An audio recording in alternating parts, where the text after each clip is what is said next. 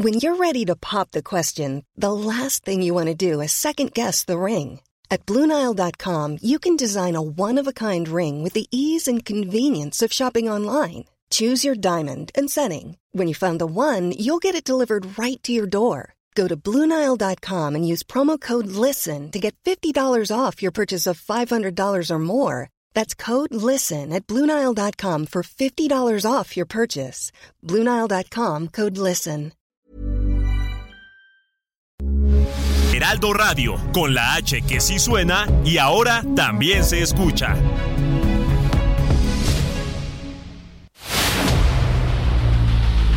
El dedo en la llaga. Había una vez un mundo en el que nadie creía. Un país de historias inexplicables. Una nación con personajes asombrosos. Santo Tomás tenía razón. Hay que ver para creer. El México increíble. Las verdades que duelen. La voz de los que callan. El dedo en la llaga. Infórmate, diviértete, enójate y vuelve a empezar. El Heraldo Radio presenta El Dedo en la Llaga con Adriana Delgado. La casa no es más un lugar al que poder regresar. Cada vez que por un traspié necesitas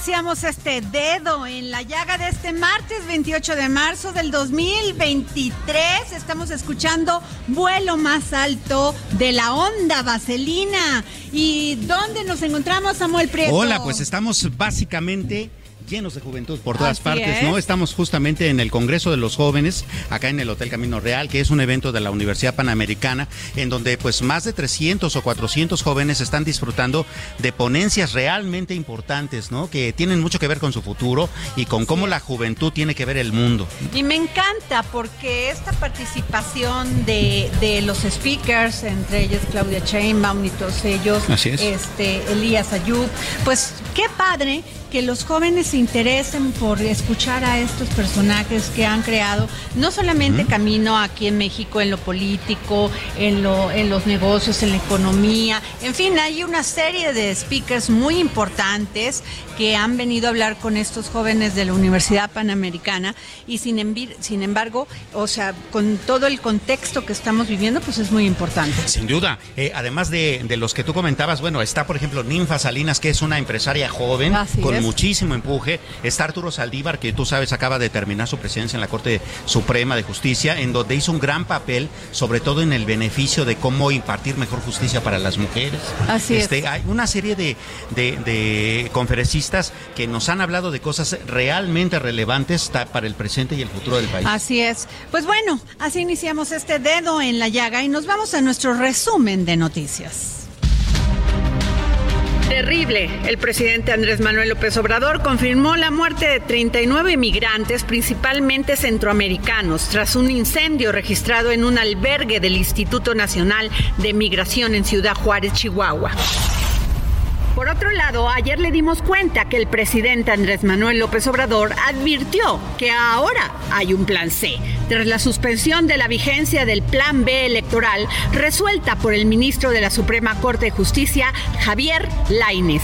Desde Palacio Nacional, interrogado por el revés del ministro a la reforma electoral que en días pasados había aprobado el Congreso, el jefe del Ejecutivo remarcó que el ministro Lainez se extralimitó en sus facultades y asumió acciones que solo corresponden al legislativo. En otros temas, durante la conferencia mañanera, la secretaria de Cultura, Alejandra Frausto, informó que ha recuperado más de 11 mil piezas arqueológicas en el extranjero, las cuales se encontraban siendo subastadas o en colecciones privadas, fruto del tráfico ilegal de este tipo de bienes en el país. ¡Qué tierna! Esa fue la expresión con la que el secretario de Relaciones Exteriores, Marcelo Ebrard, respondió a los comentarios de la jefa de gobierno, Claudia Sheinbaum, en cuanto a que ella sí se ve como presidenta y que lo invitaría a participar en su gabinete, al igual que al secretario de Gobernación, Adán Augusto. Sin embargo, la respuesta en realidad no fue tan tierna, pues el canciller remató diciendo, yo lo que diría es que estuviera conmigo en algún cargo en el gabinete que yo voy a encabezar. Y la Suprema Corte de Justicia de la Nación rechazó una nueva propuesta del ministro Luis María Aguilar Morales, que planteaba restringir el fuero castrense, debido a que señalaba que los tribunales militares no son autónomos y planteaba que los delitos de esta jurisdicción únicamente podían ser cometidos dentro de las instalaciones de las Fuerzas Armadas. Y bien por la infancia, las fuerzas políticas celebraron en la Comisión de Puntos Constitucionales de la Cámara de Diputados la aprobación del dictamen para que deudores alimentarios y agresores no puedan ser funcionarios públicos ni candidatos. La diputada por el Partido Verde, Lilia Aguilar Gil, autora de la iniciativa, advirtió que los violentadores no pueden estar en toma de decisiones si tienen una concepción hostil del mundo. Y por otro lado, la Comisión de Puntos Constitucionales avaló, con cambios, la iniciativa del presidente Andrés Manuel López Obrador para garantizar la libre manifestación de ideas de los extranjeros y que sean expulsados solo si su estancia constituye un riesgo a la seguridad nacional advierten daño político. Luego del relevo en la coordinación del PRI en el Senado, la Confederación de Trabajadores de México, el sector obrero del tricolor, sostuvo que no hay cheques en blanco para la dirigencia del partido, pero también advirtió que la postura del senador Miguel Ángel Osorio Chón al promover ante el Tribunal Electoral del Poder Judicial de la Federación acciones contra el dirigente del PRI, Alejandro Moreno, le cobrará factura al partido. Requisitos de Estados Unidos para solicitar asilo violan el derecho internacional. Esto lo afirmó el alto comisionado de las Naciones Unidas para los Refugiados, quien dijo que la propuesta de Estados Unidos para atender las demandas de asilo de personas que llegan sin autorización y transitan vía México es violatoria de los principios del derecho internacional. Grave, así calificó el magistrado de la Sala Superior, Felipe de la Mata Pizaña, la limitación de competencias que quiere imponer la fracción de Morena en la Cámara de Diputados al Tribunal Electoral del Poder Judicial de la Federación y que solo se dedique a leyes electorales, porque implicaría dejar fuera los derechos humanos en el análisis de sus sentencias y ello representa crear vacíos de control constitucional. Cae el primero, Jesús N., un teniente coronel adscrito a la Dirección de Informática de la Secretaría de la Defensa Nacional, se convirtió en el primer jefe militar detenido por hackeo del grupo de activistas Guacamaya contra el ejército, que extrajo miles de documentos clasificados de la dependencia, entre ellos algunos sobre la salud del presidente Andrés Manuel López Obrador. Y está listo el proyecto de reforma que líderes políticos consensan para limitar las facultades que tiene el Tribunal Electoral del Poder Judicial de la Federación para que éste no intervenga en las decisiones legislativas que tome la Cámara de Diputados y el Senado. Esto tras los desacuerdos que han tenido magistrados y diputados, sobre todo en el proceso de designación de nuevos consejeros del INE. México aún vive dolor de desigualdad, así lo afirmó Cuauhtémoc Cárdenas en una entrevista que se filtró a medios de comunicación. El líder moral de la izquierda, Cuauhtémoc Cárdenas, comentó que México está en un tobogán de deterioro. Advirtió que la diferencia entre los que tienen todo resuelto y quienes carecen prácticamente de todo sigue siendo muy grande. Y regresamos aquí al dedo en la llaga. Samuel. Renunció al mundo Jacobo. Oye, sí, qué cosa. Eh, una nota que, por cierto, tiene eh, bastante eh, cauda atrás, ¿no? Considerando que tuvo todo un amparo para que fuera reinstalado en el puesto y que ahora, pues él, al parecer, decide renunciar más bien para que sea en sus términos y no en los de la política, ¿no? Así es, bueno, y tanto show. O sea, siempre, ¿sabes qué me causa un conflicto? Que los políticos en este país se, mueven por sus propios intereses y por su ego, Sí, ese es un gran problema. no por los intereses de la ciudadanía. Exacto. Porque ese este es el, caso, problema. tanto show, tanto drama para que se le restituyera en su cargo y resulta que ahora renuncia. Así es. Bueno, en fin, cosa. eso pasa en el INE. Y bueno, a ver, fíjate que hoy le tuve la oportunidad de leer esta entrevista que le hacen en un medio nacional a Abraham Nuncio Limón, director del Centro de Estudios Parlamentarios de la Universidad Autónoma de Nuevo León, y él habla, él habla, advierte más bien que mientras no sepamos ni haya certidumbre de cómo se encuentran los niveles de los mantos freáticos y en cuanto se han abatido, los síntomas de que el agua empieza a escasear otra vez en la zona metropolitana de Monterrey están muy claros. Por ejemplo, en el municipio de Los Herrera. Y tengo en la línea a don Abraham Nuncio Limón. ¿Cómo está, don Abraham? ¿Qué tal? Buenas tardes. Gracias por tomarnos la llamada. Muy grave lo que dice usted en, la- en esta entrevista. Mira, es, eh, digamos que es, un signo eh, que desde luego no es aislado, según lo hemos escuchado por lo que el propio secretario general de las Naciones Unidas, eh, Antonio Guterres, lo ha declarado. Es decir, eh, hay un llamado dramático a eh, conservar las condiciones eh, hídricas del planeta, porque según esto, eh, por un lado, pues obviamente la, el agua escasea o no existe de hecho para comunidades muy extensas y por el otro pues eh, no se sabe qué se hace con el agua a todos aquellos que como se ha dicho en Nuevo León la tienen sobreconcesionada.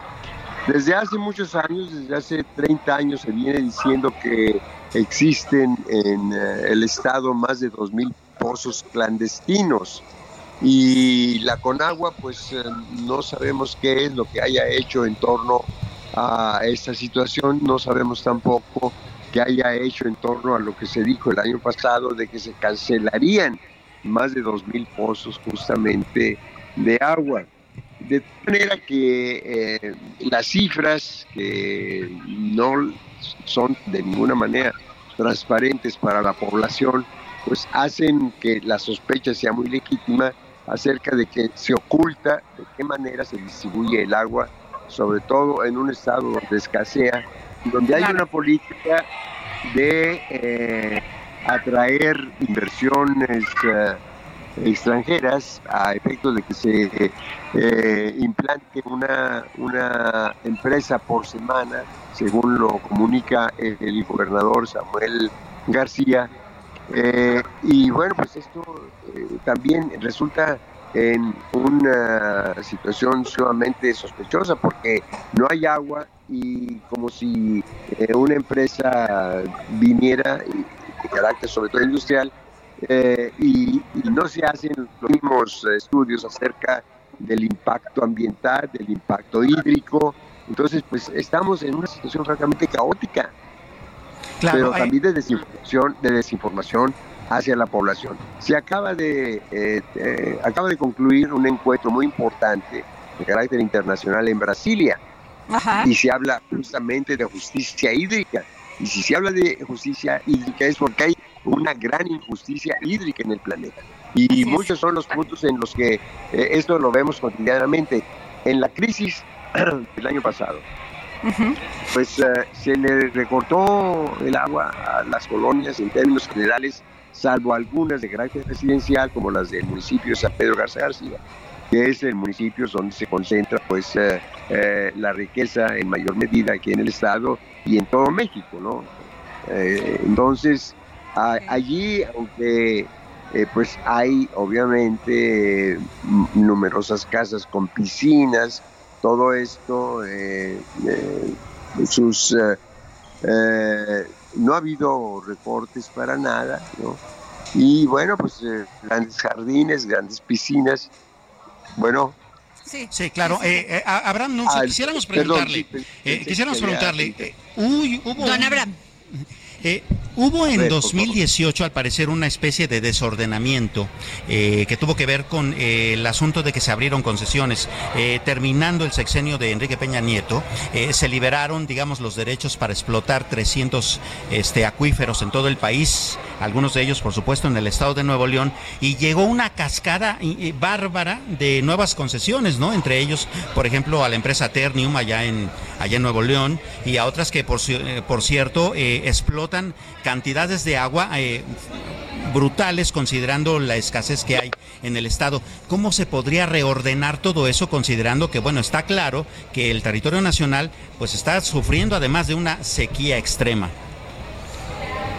Pues eh, para mí, eh, yo creo que la única solución es que se expida una nueva ley general de aguas y haya un mayor control de parte de la federación sobre eh, acuíferos, eh, ríos, etcétera, eh, porque de otra manera, pues aquí, por, por ejemplo, el, el gobernador durante la sequía fue a descubrir que había grandes porciones de agua, de acuerdo con esto, robada, ¿no? Entonces no hay un control acerca del líquido, no hay pues eh, una superva- supervisión como debiera haberla. Eh, el presidente López Obrador señaló que en un principio eh, no podía establecerse una empresa como Tesla aquí en Nuevo León por la escasez de agua. Y Aunque ellos han, se- ellos han alegado que es agua tratada, que ellos reciclan el agua, que no es el mismo caso de Ternium ni otras empresas en Monterrey, don Abraham. Pues eh, puede ser así, pero si no hubiera antecedentes eh, en Alemania y en Houston de que eh, Tesla ha incurrido pues en eh, situaciones pues indebidas en relación con, con el agua y el ambiente, pues entonces no diríamos nada. Pero además de eso, eh, no es solo Tesla, o sea, se, se implanta Tesla, pero y talleres y Claro. empresas que, que Claro. se van a requerir, pues como sus Ok. proveedores, todo esto, pues obviamente van a requerir de agua. Yo- yo Además, le que- de la ajá. atracción, a ver, no, eh, dígame. Sí, yo le quiero hacer esta pregunta, don Abraham. ¿Qué precio ver, se tiene que pagar entre el desarrollo económico y el bienestar de la ciuda- ciudadanía? Pues yo creo que debe ser primero el bienestar de la ciudadanía. Porque, porque, vaya, el derecho humano al agua debe estar absolutamente por encima de cualquier otro uso que se le dé al líquido. Muy bien. Absolutamente. Porque si no partimos de esa premisa, pues francamente nos hallamos eh, eh, a merced de quien desee hacer uso de, de- del agua para hacer dinero, pues no se vale. ¿no? Simplemente, como diría eh, este, eh, esta chica Ríos, no se vale. Claro. Pues yo le agradezco mucho, don Abraham Nuncio Limón, director del Centro de Estudios Parlamentarios de la Universidad Autónoma de Nuevo León, que nos haya tomado la llamada para el dedo en la llaga. Hasta luego y gracias. Muchas gracias. Y bueno, Samuel, nos vamos con Jesús Daniel Cruz Nava, periodista de San Rafael, Veracruz, por este caso horrible del feminicidio de Valeria Ramírez, Ramiro Esteves en San Rafael y la ciudadanía eh, pa- bloqueó la, la- la caseta de cobro de Nautla, San Rafael. Bueno, un tema. Así es. Este Jesús, ¿cómo estás? Un gusto saludarte, Adriana. Luego Pues- ya de 36 horas de estar eh, presente cubriendo esta toma de la carretera federal. Pues bueno, ayer se dieron dos tomas eh, de carretera federal, uno precisamente en lo que fue la desviación a lo que es la comunidad de Puntialdama, esto sobre la carretera 109, y la otra fue cerca de a la Bueno, se nos está yendo Jesús Daniel. A ver, vamos a... Bueno. Jesús. Bueno, pues Sí, otro feminicidio, Samuel. Claro. O Y- sea, todos los días muere una mujer en este país. Sin duda. Y queda nuevamente de manifiesto el problema de que no nada más se trata de que no hemos creado suficientemente eh, la cultura entre la- los hombres, entre la población de este país, para que no exista eso. También desde la autoridad han pasado cosas que tienen que ver con cómo se tratan estos delitos, ¿no? Porque no solamente, aunque es el más grave, no solamente tenemos feminicidios, también tenemos mujeres que, por ejemplo, han tenido que irse del país porque las acosan sexualmente como, los deportistas, ¿no? claro, las Este, deportistas. Así es, y entonces, eh, ¿de qué se trata? Bueno, de que básicamente en este país las mujeres no tienen una protección real. Claro que sí. Vamos con Jesús Daniel Cruz Nava, periodista en San Rafael, Veracruz, por el caso del feminicidio de Valeria Ramiro Esteves. Jesús, Adriana, muy buenas tardes a ti y a todo tu auditorio. gracias. ¿Nos puedes pues decir qué ha pasado? Porque la gente se volcó a bloquear las casetas de cobro an- para exigir mira. justicia. Te comento que el lamentable asesinato de Valeria Ramiro Esteves ocurrido ah, exactamente hace ocho días. Hoy eh, se cumplen ocho días luego de que cuerpo eh, con eh, con más de 20 pulgadas. Eh, lamentablemente eh, la ciudadanía eh, se, le- se levanta, se manifiesta, ya lo habían anunciado, fue precisamente el día domingo, a mañana, en la localidad de El Dama. Jesús, seguimos teniendo, no te escuchamos, se corta mucho y no estamos entendiendo lo que nos dices. Ojalá podamos tener una línea directa contigo. Pues sí, este Samuel. Vaya. Imagínate nada más, solamente en Veracruz, que es el caso que estamos este, en este momento eh, pues dilucidando en esta conversación con nuestro compañero periodista, en 2022 hubo 83 feminicidios en ese estado. En lo que va de 2023, 15. O sea, e- ella no es eh, eh, lamentablemente más que una de, de muchas. ¿no? Somos un número nada más. Exacto, ese es el gran problema. Ya perdimos, ya, ya no hay nombres, ya no hay apellidos, ya no hay familias. Así ya es. solo somos las mujeres un número en este país. Y tan Nos así. matan de manera artera, avis. O sea, van y denuncian a las fiscalías de los estados y ahí los matan. Exactamente. ¿Y cuándo es cuando se hace ruido? Únicamente cuando hay bloqueos carreteros, ¿no? Jesús, vamos contigo. Sí. Ya, ya me escuchan bien. Sí, por favor. Ok, te, te comento que hoy se cumplen ocho días de que encontraron el cuerpo de Valeria Ramiro Esteves en la localidad de Puntialdama. Esta chica que tenía 22 años de edad y que presentaba un cuadro de re- retraso mental y que precisamente en esta localidad de Puntialdama ya era muy conocida porque a, a pesar de su discapacidad, pre- presentaba a ella eh, un cuadro como si fuera una niña de, de 12 años. Claro, ella no. fue eh, atacada y fue encontrado su cuerpo en una, una, una zona eh, rural muy muy cercana a lo que es la localidad de Aldama. Los ciudadanos se, le- se levantan, se manifiestan el, el pasado día domingo eh, 26 a las 9 de la mañana caminan de la localidad de Puntialdama rumbo a la carretera federal 129, toman la carretera federal, exigían la presencia del gobernador del estado, Gustavo García Jiménez, exigían la presencia de la fiscal general del estado, Verónica Hernández Guidán, y el gobernador no llegó. Eh, eh, cabe mencionar que estamos a 20 minutos de lo que es eh, el municipio cercano a Papantla, que se desarrollaba la cumbre de Taquín. En, vei- en 20 minutos podría haber estado el gobernador pasado domingo, situación que no se dio y, que no se generó, por lo cual el día de ayer, lunes, eh, pobladores de Dama y, y más familiares de víctimas de desaparecidos tomaron la decisión de hacer un bloqueo más. Otro bloqueo se dio en lo que fue la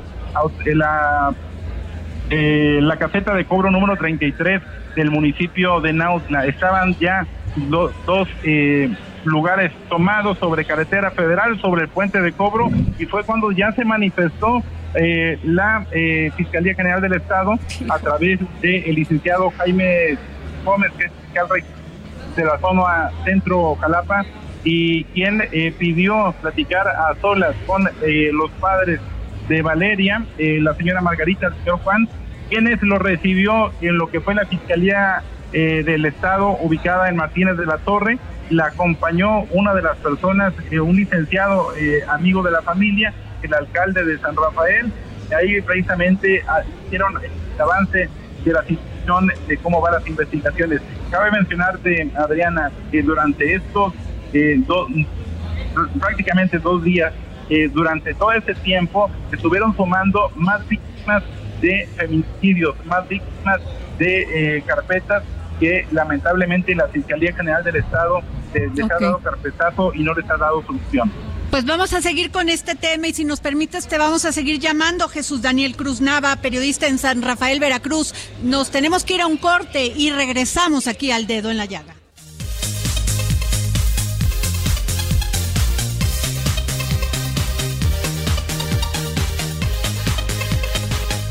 Tan solo es cuestión de querer o no aprender. Sigue a Adriana Delgado en su cuenta de Twitter.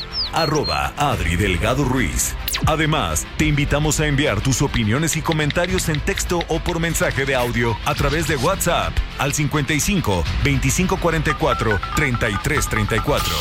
Y si quieres escuchar El Dedo en la Llaga de El Heraldo Radio, en cualquier momento y donde quiera que te encuentres, descarga el podcast disponible en Spotify y iTunes.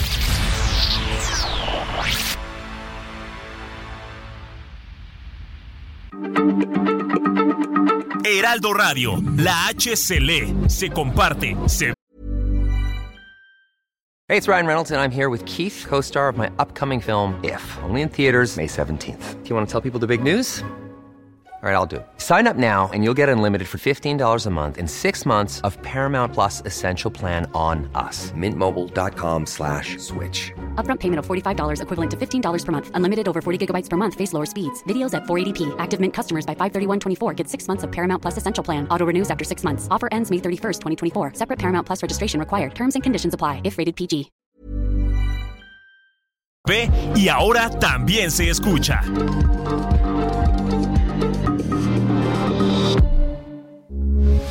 Heraldo Radio, con la H que sí suena y ahora también se escucha. Sigue a Adriana Delgado en su cuenta de Twitter en arroba Adri Delgado Ruiz. Y envíanos tus comentarios vía WhatsApp al 55 25 44 33 34 o 55 25 02 21 04. Adriana Delgado entrevista en exclusiva al fotoperiodista Pedro Valtierra. Este México de ahora, don Pedro, mucho periodista muerto, mucho fotoperiodista que estuvo en el momento no indicado. Ha avanzado en algo la protección a los periodistas, ha avanzado en algo el respeto a este trabajo. Bueno, yo creo que se ha complicado más ahora el respeto hacia el trabajo de los periodistas, ¿no? Eh, y sobre todo el respeto de, las, eh, de, de muchos de los miembros del, del crimen organizado, ¿no? Yo siempre soy muy cuidadoso cuando hablamos de, de la protección a periodistas, del cuidado a periodistas. Yo no creo en esto, en eso. No lo creo porque el periodismo es un oficio muy antiguo y porque en el mundo ha habido muchas guerras y en el mundo hay muchos conflictos. No podemos estar pidiendo cada que matan a un periodista protección, porque no lo van a dar. No lo va a dar nadie. Eh, ¿De qué sirve que hayan más leyes? Yo me pregunto y reflexiono en voz alta. Entre más leyes, más periodistas muertos. Es un riesgo el periodismo. Y quien entra a esto sabe que es un riesgo. Yo por eso no me quejo. Respeto a todos los compañeros que la profesión es un oficio de riesgo. Y entre más riesgo haya con la sociedad civil, más riesgo vamos a tener nosotros. Entonces hay que asumir la responsabilidad y hacer un debate, yo diría, un poco más serio, ¿no? Jueves 10.30 de la noche, El Dedo en la Llaga, Heraldo Televisión. Y regresamos aquí al dedo en la llaga. Yo soy Adriana Delgado Ruiz. Síganme en mis redes, arroba Adri Delgado Ruiz. Samuel Prieto, tus redes. Arroba Samuel-Prieto, sus órdenes. Y, y nos vamos a nuestro segundo resumen de noticias. Y dan respaldo a México. Una veintena de estados gobernados por demócratas presentó una moción denominada Amicus Curiae en favor de la demanda mexicana contra fabricantes de armas de fuego estadounidenses como corresponsales de la violencia y muertes en el país. Los pondrán a temblar alcaldes, diputados locales y concejalías luego de que el Instituto Electoral de la Ciudad de México aprobó los lineamientos para el proceso de revocación de mandato en medio de dudas de las representaciones de los partidos sobre cómo verificar el origen de los recursos que se usarán en la recolección de firmas. A partir del primero de abril, cuando se cumpla la mitad del periodo del cargo de elección popular que ganaron, las personas interesadas que así lo deseen podrán solicitar el inicio formal de la consulta para la remoción. Y lo que nos faltaba, dos días consecutivos estuvimos en fase 1 de contingencia ambiental y como si fuera poco, un incendio en el relleno sanitario de Tepozotlán que acumula miles de toneladas de basura y que opera en la clandestinidad pese a ser un foco grave de contaminación. Cumplió más de 24 horas activo sin que las autoridades pudieran sofocarlo. Se trata del segundo incendio en menos de tres meses. Y en Campeche, apicultores de las comunidades de San Francisco, Suctuc, en el municipio de Hopelchen, reportaron la muerte de 2.000 abejas de 75 apiarios, presuntamente a consecuencia de la fumigación aérea de campos de cultivo de la región, lo que les ha dejado pérdidas económicas por cerca de 12 millones de pesos.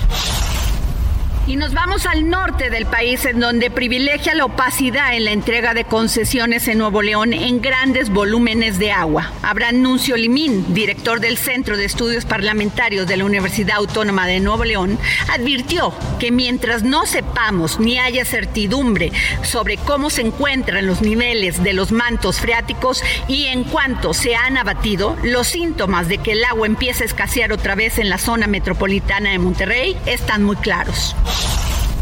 y alrededor de 630 académicos e investigadores de varios países de América Latina, Europa y México, afiliados a centros universitarios, colectivos, organizaciones sociales y de derechos humanos, exigieron que cese la persecución judicial contra Miguel López Vega, representante de la comunidad Nahua de Santa María Zacatepec en Puebla. Miguel López ha luchado con otros defensores del municipio de Juan Cebonilla en Puebla para impedir la construcción de un sistema de drenaje que vaciaría desechos tóxicos en el río Metla-Panapa. Y en internacional, el gobernante israelí Benjamín Netanyahu anunció este lunes que retrasará la controvertida reforma judicial ante las masivas protestas en todo el país. Cuando existe oportunidad de evitar una guerra civil con el diálogo, yo como primer ministro decido hacer una pausa para este. Ojalá siempre privilegiar el diálogo. Y en Cultura, el Museo de Arte de la Secretaría de Hacienda y Crédito Público celebra con una muestra 90 años del pintor suizo-mexicano Roger von Gunten. La exposición está integrada por 60 piezas, la mayoría forma parte de la colección pago en especie de la institución gubernamental. Y en ciencia, maravilloso, esta semana hay una reunión cósmica ya que Mercurio, Júpiter, Venus, Urano y Marte se alinearán cerca de la Luna y hoy es el mejor día para ver el espectáculo cósmico. Este tipo de fenómeno sucede cuando las órbitas de los planetas se alinean en un lado del Sol desde la perspectiva de la Tierra. Y en cosas asombrosas, científicos descubrieron una fuente nueva y renovable de agua en la Luna para futuros exploradores en muestras tomadas por una misión china. El agua estaba incrustada en pequeñas perlas de vidrio que se encuentran en el suelo lunar donde ocurren los impactos de meteoritos. Estas cuentas de vidrio brillante y multicolores se localizan en muestras traídas del satélite por China en 2020. Y en economía, un respiro para los bancos del mundo. El banco estadounidense First Citizen anunció un acuerdo mediante el cual comprará todos los préstamos y depósitos de Silicon Valley Bank, entidad bancaria que en semanas pasadas se declaró en quiebra y que desató toda clase de especulaciones sobre el futuro del sector a nivel mundial. Y la cementera mexicana Cemex y la constructora estadounidense Vulcan Materials lograron un acuerdo provisional sobre el uso de las instalaciones portuarias en Punta Venado, en Playa del Carmen. Este acuerdo se da luego de que la semana pasada Vulcan afirmó que las fuerzas de seguridad mexicana y trabajadores de la cementera tomaron posesión ilegal del puerto, lo que llevó a la empresa mexicana a desmentir el hecho y afirmar que contaba con el respaldo de un tribunal local y una orden reciente de los fiscales estatales.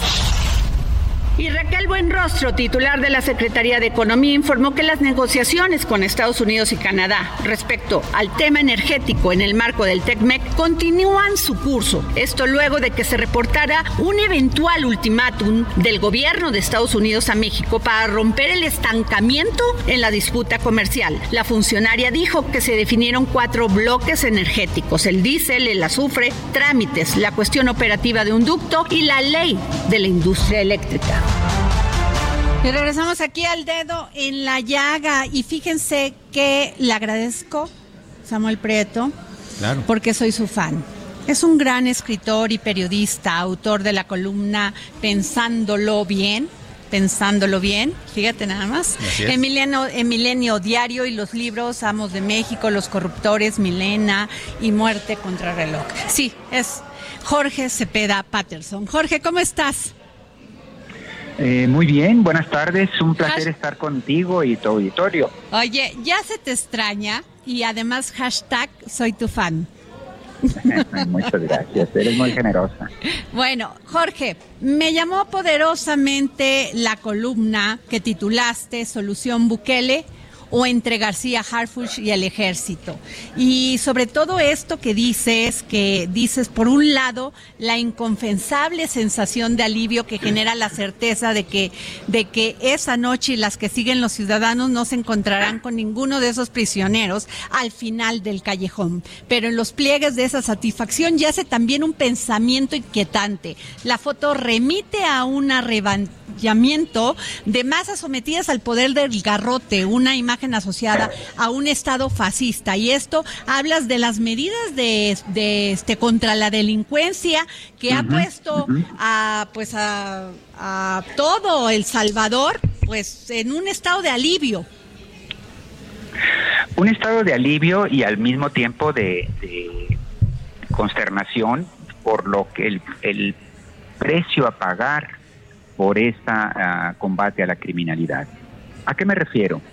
A que el, el- el- el joven presidente Nayib Bukele, Bukele, todos, eh, ha lanzado una cruzada por contra Salvador. Ajá. Se encuentran que miembros van Jorge, Eh, se nos eh, está cortando un poquito la comunicación. A ver si, si te la podemos retomar porque se escucha, se escucha cortado. Sí, a ver, sí, por favor, Jorge. Qué pena. Espero que ahí se oiga sí, mejor. sí, sí. A ver, por favor. No, comentaba que Bukele ha hecho enormes progresos en la disminución de los índices de criminalidad, de, de casi a dos. En 2015, Salvador era país más violento del mundo, con niveles de asesinatos de 100 muertes cada. Eh, hoy en día ha bajado a 6 muertos, ha bajado a 7 Se nos está cortando, Jorge. Perdón, vamos a retomar la comunicación contigo para escucharte bien y además de tener el privilegio de tenerte en los micrófonos del dedo en la llaga. Pues sí, este es cierto lo que Es está cierto. diciendo Jorge, porque si este este joven presidente que no solamente ha implementado en su economía el tema del Bitcoin, la ciudad Bitcoin, esta ley del garrote con la que ha combatido a los a los este grupos de delincuentes, eh, poniéndolos en una foto y mandándoles un mensaje de que el que delinque en Salvador se encuentra con él. A ver, Jorge, te escuchamos. Sí, espero eh, sea Por más favor, claro en, sí, esta, en esta ocasión. Sí. Lo que decía es que, eh, por un lado, los resultados contra para batir los niveles de criminalidad en El Salvador son absolutamente espectaculares. Eh, como digo, en este, en este momento traen niveles ya similares a los de Estados Unidos y a juzgar por lo, el comportamiento en estos meses del 2023, al final de año El Salvador sería el país con menos criminalidad en el, en, en el continente americano, en América en su conjunto. Esto es eh, eh, un gran alivio para los salvadoreños que vivían en medio de una violencia insoportable. Esta es la parte positiva. La negativa es que a cambio los salvadoreños le han entregado muchas cosas a Bukele. El presidente disolvió el Parlamento, impuso el estado de excepción que permite tratar a cualquier sospechoso como terrorista, una enorme eh, cantidad de violaciones a los derechos humanos, modificó las leyes para reelegirse y somete sin miramientos a la prensa escrita. Y no obstante, trae 90% sus niveles de aprobación, muy altos. Ahora, todo esto, eh, ¿a, ¿a qué viene al caso? Pues de que en muchos, en varios países de Centroamérica ya han surgido políticos que quieren emular a Bukele, es decir, suprimir eh, aspectos fundamentales de la democracia a cambio de darle seguridad a la población. Y yo lo que hacía en este artículo es preguntarme en qué momento eh, en muchos mexicanos va a empezar a surgir la, la preocupación o la, eh, la intención de apelar o de buscar a un Bukele eh, de cara a los niveles de violencia que viven muchas regiones. Así es. Eh, en este momento no se ve que la posibilidad de un candidato con estas características pudiera incidir en la elección del 2024, porque estamos ya a, la vista de las campañas, pero eh, no se descarta que de no resolverse estos niveles de violencia, eh, para el 2030 o incluso para la revocación de mandato que vendría a mediados del próximo sexenio, pudieran aparecer personajes de esta naturaleza. La ultraderecha en Europa ha crecido enormemente en términos electorales al apelar al miedo de los habitantes, en su caso no por la inseguridad, pero sí por la migración y por introducción de productos eh, asiáticos y del, del exterior, en detrimento, digamos, de las clases obreras locales, italianas, francesas, inglesas, y han eh, crecido en términos de votos, en algunos casos incluso tomado el poder, como en Italia y en su momento en Inglaterra. Lo que yo me preguntaba es en qué momento aquí en México la ultraderecha, frente a la incapacidad de generar una plataforma atractiva eh, electoral para las grandes mayorías, en qué momento la ultraderecha va a empezar a utilizar eh, o activar el botón o la palanca del miedo en la población, eh, hablando de la necesidad de un duro que venga a introducir la seguridad y cómo vacunarse frente a eso, porque lo, lo peor que querríamos los mexicanos es tener que escoger entre melón y sandía, Claro. donde me- melón es Bukele y sandía es la violencia eh, absoluta e incontenible, ¿no? Más bien, ¿qué tendríamos que hacer para no llegar a este tipo de, de dilemas? Claro, Jorge, muy buenas tardes. Este, te saluda Samuel Prieto, un abrazo. Eh, Hola Samuel, ¿qué tal? Tratan- tratando un poco como de reflexionar eh, hacia eh, los efectos en opinión pública que suelen tener estas medidas. A ver, hay que recordar que si bien es cierto, en El Salvador se está haciendo muy famoso este centro de eh, eh, contención del terrorismo, también lo es que muchos narcotraficantes y personas, grandes capos de- del crimen organizado, por ejemplo, son muy renuentes a ser extraditados a Estados Unidos porque pues las cárceles allá tampoco son Disneylandia, ¿no? Incluso muchos que han estado allá han emitido comunicados a través de esos abogados que dicen que los mantienen pues en condiciones totalmente inhumanas, ¿no? Entonces de repente, eh, ¿qué tanto jugaría la percepción? Y por el otro lado, esta otra idea muy vendible mercadológicamente a nivel político de, de que a, a- a problemas extremos, soluciones extremas, ¿no? Eh, exactamente, lo que tendríamos que evitar es nosotros encon- encontrarnos en una, en una situación extrema en donde eh, la opinión pública diga eh, esto ya es insostenible, lo que necesitamos es un tipo que venga a, a instalar un estado de sitio, un estado policiaco. Eh, el centro, la prisión de Bukele, en efecto, lo, lo, lo dijiste tú, se llama Centro de Confinamiento del Terrorismo.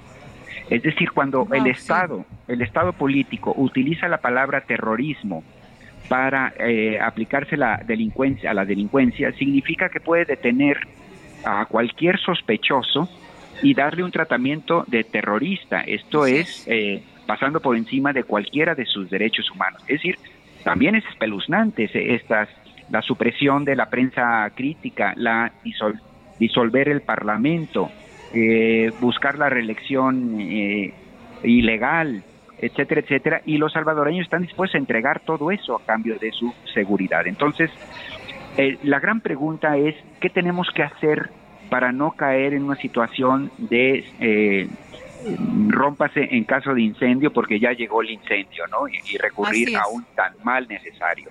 Jorge, en Eh, esta cárcel hay más de 40 mil detenidos, fíjate. Así es. 40 mil detenidos. Muchos de ellos eh, feminicidas, violadores de niñas y niños. eh, y con estas medidas, Jorge, pues ha crecido la inversión en El Salvador.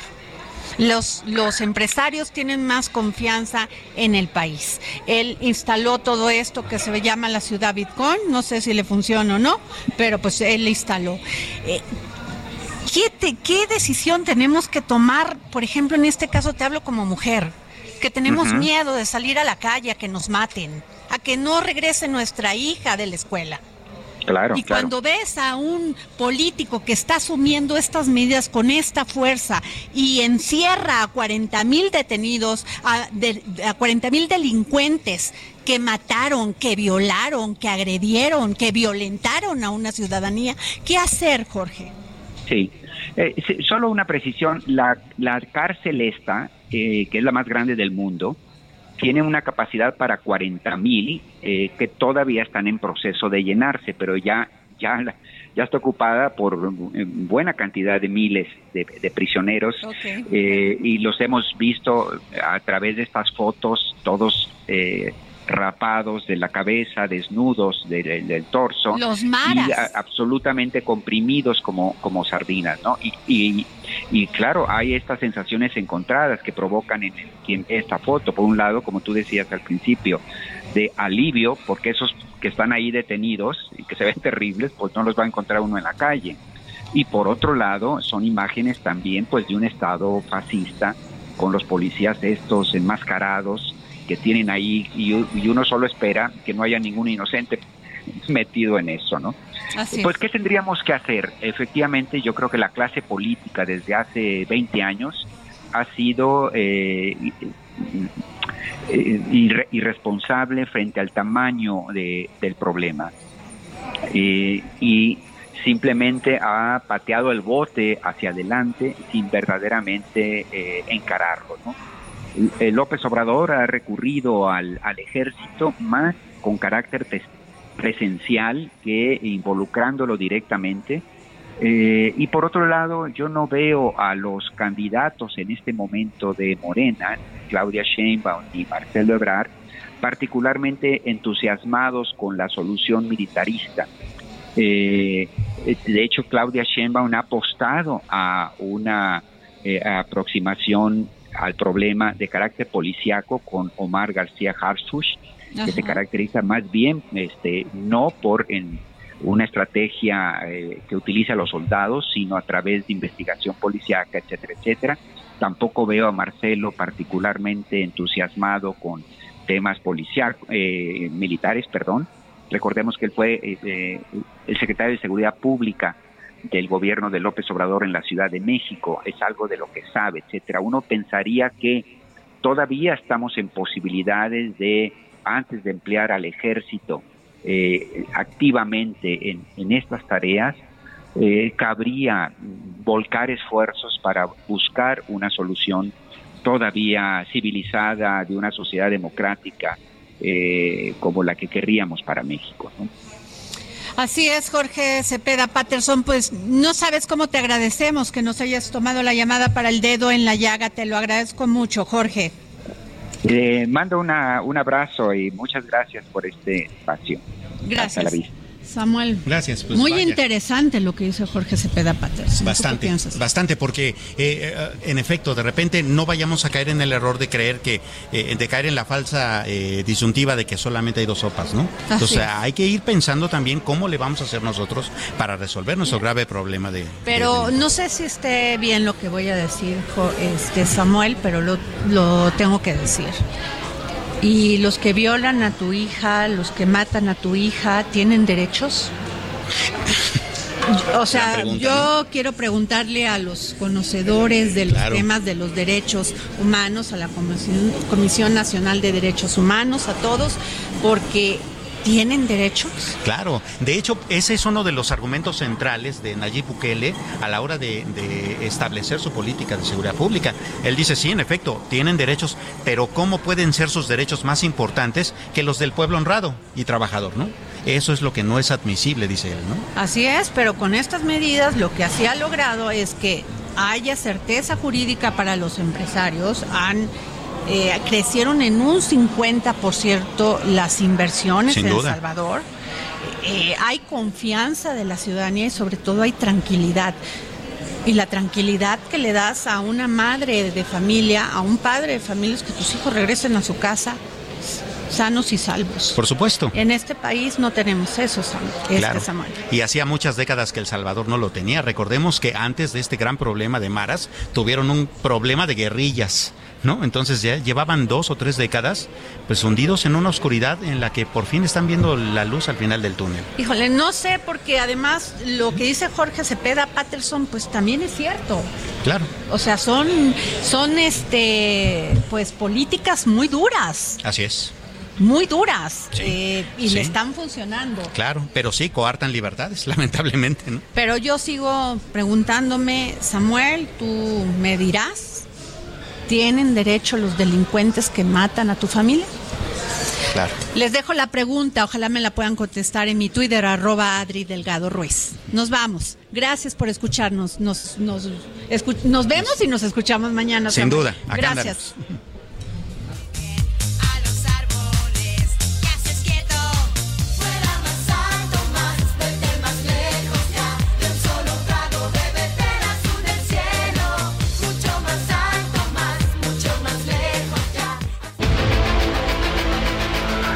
Heraldo Radio presentó El Dedo en la Llaga con Adriana Delgado.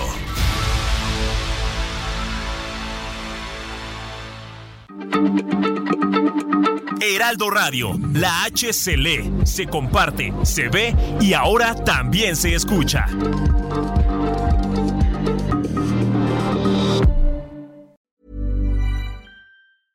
Even when we're on a budget, we still deserve nice things.